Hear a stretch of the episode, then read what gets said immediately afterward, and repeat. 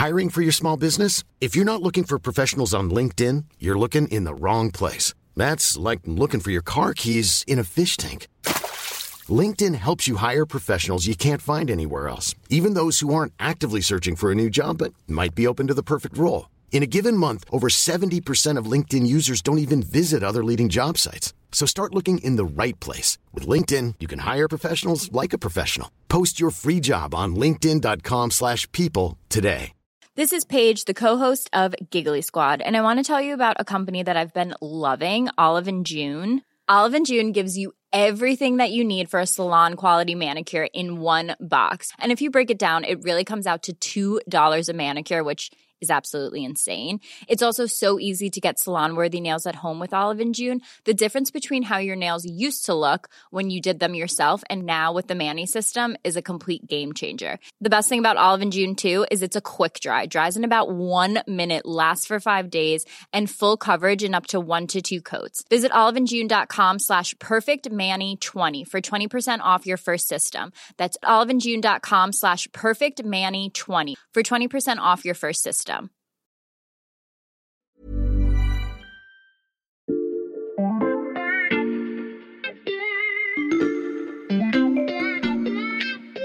Salut, c'est Xavier Yvon. Nous sommes le lundi 9 janvier 2023. Bienvenue dans La Loupe, le podcast quotidien de l'Express. Allez, venez, on va écouter l'info de plus près. Pour commencer cet épisode, je vous propose une petite séance de révision. Non pas en vue d'une interro surprise, mais parce que les notions dont vous avez besoin pour bien comprendre cet épisode sont assez techniques. On les a déjà détaillées dans la loupe, mais ça date un peu, c'était il y a près d'un an, dans un podcast qui s'appelait Le Plan B, avec notre journaliste Sébastien Julien du service Science. Les scientifiques martèlent depuis longtemps que bah, ce qu'il faut faire en priorité, c'est le plan A, c'est ce dont tu parlais euh, tout à l'heure, c'est réduire nos émissions. Cependant, il se peut qu'à un moment donné, les choses nous échappent d'un point de vue climatique. Donc, même si ce n'est pas de gaieté de cœur, certains scientifiques explorent la piste technologique. Dans cet épisode, Roland Seferian, climatologue à Météo France, nous avait aussi expliqué le concept de géo-ingénierie. Écoutez bien. En fait, euh, c'est l'ingénierie de ce qui s'intéresse au système global, donc au système planétaire. Et donc l'idée de ce mot-là, c'est d'englober toutes les techniques qui vont avoir un impact au niveau euh, planétaire et euh, qui va se présenter comme une solution à un problème comme le changement climatique. Voilà, les bases sont à nouveau posées. J'ajoute que dans cet épisode, on évoquait tout un tas d'idées de géo-ingénierie plus ou moins farfelues, comme injecter du sel dans les nuages ou fertiliser l'océan pour stimuler le plancton. On mentionnait aussi la gestion du rayonnement solaire, une solution technologique pour refroidir la planète, et Sébastien nous expliquait qu'il s'agissait de l'une des pistes les plus sérieuses des scientifiques. Sur un plan technique, euh, on n'a pas toutes les clés, mais on se dit que c'est possible. Si on y consacre un nouvel épisode, c'est parce que cette piste continue de progresser, notamment aux États-Unis où les décideurs politiques passent la seconde avec un objectif qui peut faire froid dans le dos, contrôler un jour le thermostat du monde.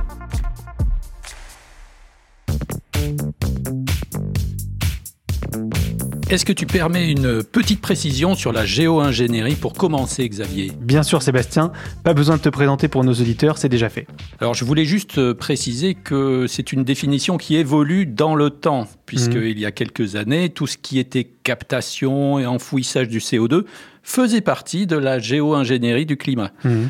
Mais euh, ces solutions en sont finalement sorties. Aujourd'hui, les scientifiques qui travaillent sur ces techniques n'emploient plus ce terme. Mhm. Et ces solutions sont tellement acquises que désormais, elles sont intégrées dans les scénarios du GIEC. Tu nous diras à l'issue de cet épisode si la gestion du rayonnement solaire a des chances de connaître le même sort, Sébastien, mais on va prendre les choses dans l'ordre. Est-ce que tu peux commencer par expliquer à nos auditeurs pourquoi tu t'es à nouveau intéressé au sujet? Eh bien, parce que refroidir la planète, grâce à la technologie, sans vraiment connaître tous les effets secondaires possibles, parce que c'est bien de cela hein, dont il Mhm. s'agit, eh bien, ça paraît un peu saugrenu vu d'Europe, puisque ici, on le sait, on a le principe de précaution euh, qui tend à guider les choix collectifs. Mais euh, aux États-Unis, ce n'est pas la même chose, et les décideurs, les intellectuels commencent à y penser de plus en plus. Alors, il y a plusieurs signes qui le montrent. Au mois d'octobre dernier, le gouvernement américain a annoncé le financement d'un programme sur cinq ans pour évaluer l'impact et le coût d'interventions pouvant avoir un effet rapide sur le climat. Et quelques semaines après, euh, j'ai repéré un article dans la très sérieuse revue euh, Foreign Affairs Mhm. intitulé Le temps de la géo-ingénierie est arrivé. Ah oui, c'est très affirmatif. Et oui, alors l'auteur euh, Robert Littan est euh, un ancien directeur des études économiques du think tank Brookings Institution. Mhm. Et sa vision, euh, elle est plutôt simple. Euh, pour lui, l'heure n'est plus à la demi-mesure. Les effets du changement climatique arrivent bien plus tôt que prévu. Et donc, il faut se pencher sur les techniques dites de gestion du rayonnement solaire, SRM. J'imagine nos auditeurs froncer les sourcils, Sébastien. J'ai dit au début de ce podcast qu'il s'agissait de techniques pour refroidir la température de la planète, mais on n'est pas encore entré dans les détails concrets. Est-ce que tu peux nous en dire plus? Bien sûr. Alors, la gestion du rayonnement solaire englobe plusieurs techniques. Euh, L'une d'entre elles, et c'est surtout de celle-là dont on va parler aujourd'hui, euh, vise à répandre dans l'atmosphère de grandes quantités de particules capables de renvoyer vers l'espace une partie de la chaleur que reçoit la Terre. Mhm. Mais évidemment, il y a d'autres euh, techniques. Euh, le MIT, par exemple, donc le Massachusetts Institute of Technology, travaille en ce moment même sur un projet assez spectaculaire, puisqu'il s'agit en fait d'élaborer un bouclier Mhm. qu'on enverrait dans l'espace à mi-chemin entre la Terre et le Soleil. Euh, Ce bouclier ferait la taille du Brésil et il nous protégerait lui aussi d'une partie des rayonnements solaires. Et puis il y a encore d'autres techniques euh, qui Mhm. visent par exemple à modifier la composition des nuages pour les rendre plus réfléchissants. Je vais en revenir à la première technique, Sébastien. Les particules libérées dans l'atmosphère, est-ce qu'on est sûr que ça marche? Oui, alors évidemment, on n'a pas encore pratiqué, mais on le sait parce que les éruptions volcaniques passées ont démontré qu'on peut abaisser la température du globe. Euh, je te donne un exemple. Euh, Il y a eu en 1991 euh, l'éruption du mont Pinatubo aux Philippines, et les scientifiques ont mesuré que cet événement avait refroidi la température mondiale d'environ 0,6 degrés pendant 15 mois. Les pluies acides sont dues au dioxyde de soufre, un gaz très réactif émis par le volcan. Le SO2 peut dégrader la qualité de l'air et lors des éruptions majeures, il forme de minuscules particules qui peuvent avoir à court terme un effet refroidissant sur le climat. Mais bien évidemment, la technique reste très controversée. Alors pour plusieurs raisons. Tout d'abord, elle ne peut avoir qu'un effet temporaire. C'est-à-dire qu'il faudrait réinjecter en permanence des particules parce que évidemment, elles vont tomber. Donc il faudrait imaginer un système avec euh, des avions, des ballons chargés de particules et tout ça euh, fonctionnerait en permanence. Deuxième inconvénient, et non des moindres, il est évidemment impossible de contrôler parfaitement la trajectoire des particules et donc de les cantonner à des zones ciblées, voire des frontières. Donc, ce qui risque de se passer, c'est qu'on aurait un rafraîchissement agréable, par exemple, dans certaines régions, mais d'autres euh, pourraient voir le rendement de leur culture euh, diminuer. Et ce que tu vois bien, Xavier, c'est que ces techniques de gestion de rayonnement solaire Mhm. ont tout d'une bombe à retardement. Une idée aux allures de bombe à retardement qui fait pourtant son chemin. Et vous allez l'entendre, les États-Unis s'y préparent depuis longtemps.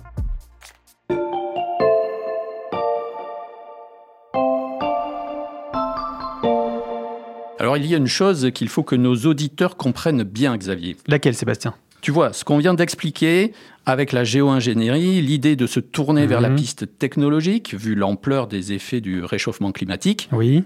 eh bien, aux États-Unis, euh, ils n'ont pas attendu que ces effets atteignent un point critique pour y regarder de près. Mhm.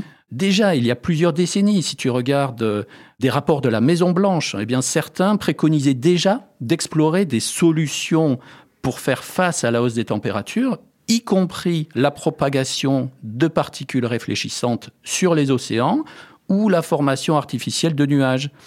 Dans les années 80, dans les années 90, il y a eu aussi des publications de l'Académie des sciences américaines qui nous expliquaient en gros que bah, si on se concentrait sur la réduction des émissions de CO2, eh bien on pouvait mettre en danger l'économie. Mhm. Alors ça, il ne faut pas toucher à ça aux États-Unis. Donc finalement, la géo-ingénierie constituait, selon eux, une réponse appropriée. Donc la géo-ingénierie a toujours fait partie du paysage là-bas. Exactement. Ce qui a changé, en fait, c'est le contexte international. On le voit bien, il est aujourd'hui bien plus favorable. Les émissions de CO2 dans le monde ne baissent toujours pas. Les techniques de captation et d'enfouissement de CO2 tardent à se mettre en place. Et on se dit déjà que même si elles parviennent à se mettre en place, eh bien, elles arriveront trop tard. Souviens-toi, les experts du climat nous disent que nous n'avons qu'une petite fenêtre de temps pour agir. Il est rare d'avoir des ouragans de cette nature en novembre. Le réchauffement climatique augmente la fréquence et l'intensité de ces phénomènes. Du nord au sud, un orage d'une extrême violence balaye la Corse, plongé dans le noir en quelques minutes. Tous ces exemples nous prouvent bien l'accélération du réchauffement climatique. Et puis les élus américains craignent aussi que d'autres pays, et notamment la Chine, ne se lancent dans ce type de programme. Et bien sûr, ils n'ont pas l'intention de laisser à d'autres pays le contrôle du thermostat mondial. Tu évoques la Chine, Sébastien. Là-bas aussi, les scientifiques travaillent sur ces techniques? Oui, la Chine a déjà expérimenté plusieurs fois le cloud seeding, c'est-à-dire le, fait d'ensemencer les nuages avec des produits spéciaux pour provoquer la pluie mmh. dans une période de sécheresse. Bon, alors ça marche pas super bien. Hein. Déjà, il faut des nuages, donc tu peux pas le faire euh, quand tu veux. Et puis, euh, il y a des études qui ont essayé d'évaluer euh, ces, techniques. Et elles rajouteraient 15% de pluie, ce qui n'est pas non plus énorme. Mmh. Et puis, ça coûte cher. Mais on sait que les essais continuent. Et Pékin a ambitionné il n'y a pas si longtemps de pouvoir couvrir près de la moitié du pays avec ce système d'ici 2025. Donc évidemment, les États-Unis suivent tout ça de près.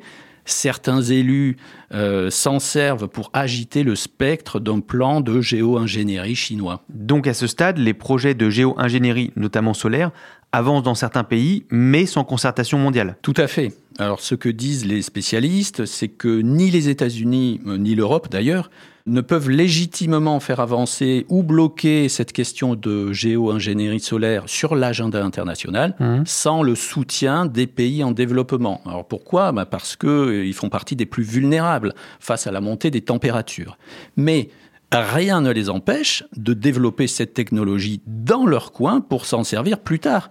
Et c'est précisément ce que les Américains pourraient faire. Mhm. Et je vais à nouveau évoquer la thèse de Robert Littan, l'auteur de l'article que j'ai mentionné tout à l'heure. Et que dit-il? Il dit que Étant donné les différends entre les États-Unis, la Russie, la Chine sur beaucoup de questions et pas seulement climatiques, il est très peu probable qu'un effort international soit décidé à temps pour finalement euh, empêcher que euh, la situation s'aggrave en raison du réchauffement climatique. Hmm. Et donc ce qui est préconisé euh, par ce monsieur, c'est que les États-Unis devraient avancer dans leur coin, si possible en coopération avec les autres pays. Développer la géo-ingénierie solaire en attendant que l'heure du déploiement soit venue, reste donc à savoir qui prendra cette décision et avec quelles conséquences.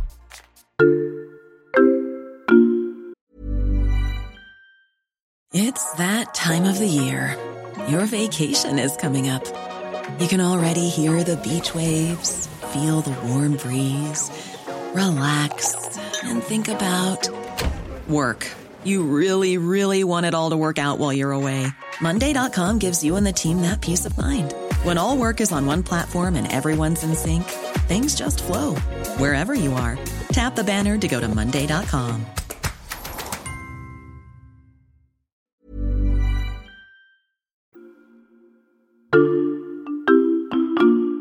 Dans ton enquête publiée sur le site de l'Express, Sébastien, tu cites une spécialiste passionnante de la géopolitique du climat. Elle s'appelle Ina Muller, elle est néerlandaise, et j'ai surligné une de ses réponses sur cette géo-ingénierie solaire pour la lire à nos auditeurs. Je cite Même si une forme de coopération émergeait, la maîtrise de cette technologie représenterait un tel enjeu pour les États qu'il serait difficile de maintenir un processus décisionnel équitable. Fin de citation. Est-ce que ça veut dire que le thermostat du monde entier est voué à être contrôlé par un État ou un groupe d'États? Eh bien, il faut reconnaître que le scénario d'Ina Moller est convaincant. Si, tu n'établis pas de règles claires sur ces questions, par exemple euh, attribuer un vote à un pays, eh bien, les nations les plus puissantes, celles qui posséderont aussi la technologie euh, pour euh, mettre en œuvre tout ça, eh bien, elles vont finir par imposer leur point de vue. Hmm. et puis, il faut tenir compte aussi d'intérêts privés qui pourraient s'en mêler. Ina Moller évoque les médias, les lobbies ou même les électeurs. Pendant la crise du Covid, on a tous vu que les choix ne reposent jamais entièrement sur les connaissances scientifiques. Or, les enjeux, là, sont très lourds. Comment ça? Bah, Imagine que la technologie soit parfaitement au point. On la met en place, mmh. Euh, sauf qu'il y a une donnée qu'on ne connaît pas. Ce sont les effets indésirables de la géo-ingénierie solaire euh, et qui pourraient se manifester au bout de quelques années.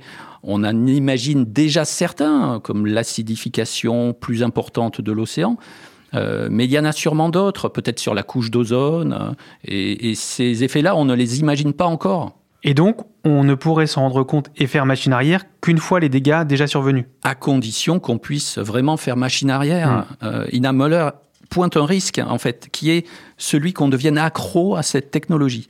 Parce qu'en cas de succès de la technique, plusieurs nations pourraient lever le pied sur la réduction des émissions Hmm. de gaz à effet de serre dans le but de favoriser la croissance économique. Donc on aurait une situation dans laquelle le CO2 s'accumule dans l'atmosphère, mais certains disent oh, bah, c'est pas grave, on a cette solution technologique. Hmm. Donc on deviendrait en fait complètement dépendant des injections de particules à la fois pour maintenir la croissance et puis euh, la température. Hmm. Et même en cas d'effet secondaire important à long terme, eh bien on ne pourrait pas forcément stopper la machine euh, sans risquer un choc violent de température, Hmm. c'est-à-dire une Terre qui se réchaufferait euh, tout d'un coup. Et donc, en fait, on aurait une situation dans laquelle ceux qui détiennent la technologie posséderaient un pouvoir incroyable, jamais vu. Oui, on imagine bien le poids géopolitique que ça représenterait. Oui, et si on revient aux États-Unis, euh, à leurs recherches, on voit que la géo-ingénierie solaire pourrait bien devenir un nouvel élément de leur hégémonie. Et dans son article pour Foreign Affairs, euh, Robert Littan, lui, euh, essaie de, de tempérer. Il dit qu'on peut avancer quand même sur cette voie avec précaution, que des recherches futures pourraient permettre de, mettre au point des particules qui auraient moins d'impact sur l'environnement. Et puis il dit aussi que pour lui, euh, il n'est sans doute pas le seul, les coûts et les dégâts possibles liés à la géo-ingénierie sont inférieurs en fait à ceux provoqués par le changement climatique. Donc c'est un point de vue.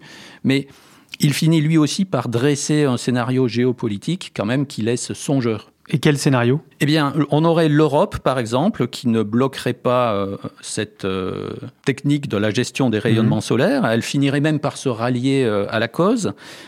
La Chine, elle, ne coopérerait pas, mais ses dirigeants fermeraient les yeux. Il y aurait finalement que la Russie pour s'y opposer, puisqu'elle compte sur le changement climatique et le dégel de certaines zones comme la Sibérie ou l'Arctique pour étendre ces terres arables, avoir davantage d'opportunités pour l'exploration pétrolière. On aurait donc la Russie dans un camp et l'Occident dans l'autre, donc rien de très réjouissant. On baisserait peut-être la température de la planète d'un degré ou deux, mais ça finirait tôt ou tard par provoquer de nouvelles tensions. Et je renvoie nos auditeurs à notre épisode sur l'Arctique avec Luca Mediavilla, qui explique parfaitement la stratégie russe dans cette région. Encore un podcast qui mêle enjeux scientifiques et géopolitiques. Merci beaucoup Sébastien. Merci à toi. Sébastien Julien du service Sciences de l'Express. Je vous recommande chaudement d'aller lire son travail sur l'express.fr. Et en ce début d'année, je vous recommande aussi de vous abonner à la loupe sur la plateforme de podcast de votre choix, si ça n'est pas déjà fait. C'est le meilleur moyen de ne pas rater nos prochains épisodes, mais également de nous mettre des étoiles ou de nous laisser des commentaires. Si vous préférez les mails, je vous rappelle l'adresse, la loupe at l'express.fr. Et si vous souhaitez recevoir des recommandations d'écoute chaque semaine, vous pouvez aussi vous abonner à notre newsletter. Le lien est dans la description de ce podcast. Cet épisode a été écrit par Margot Lanuzel, monté par Mathias Pengili et réalisé par Jules Cro. Retrouvez-nous demain pour passer un nouveau sujet à la loupe.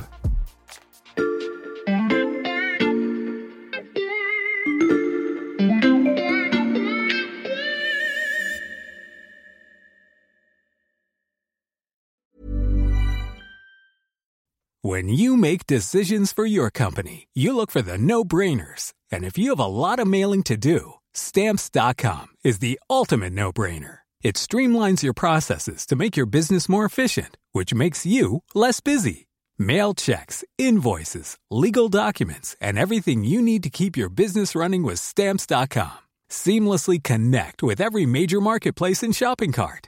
Schedule package pickups and see your cheapest and fastest shipping options from different carriers with rates up to 89% off USPS and UPS rates. And with the stamps.com mobile app, you can take care of mailing and shipping wherever you are. Make the same no-brainer decision as over 1 million other businesses with stamps.com. Sign up with code program for a four week trial, plus free postage and a free digital scale. No long term commitments or contracts. That's stamps.com.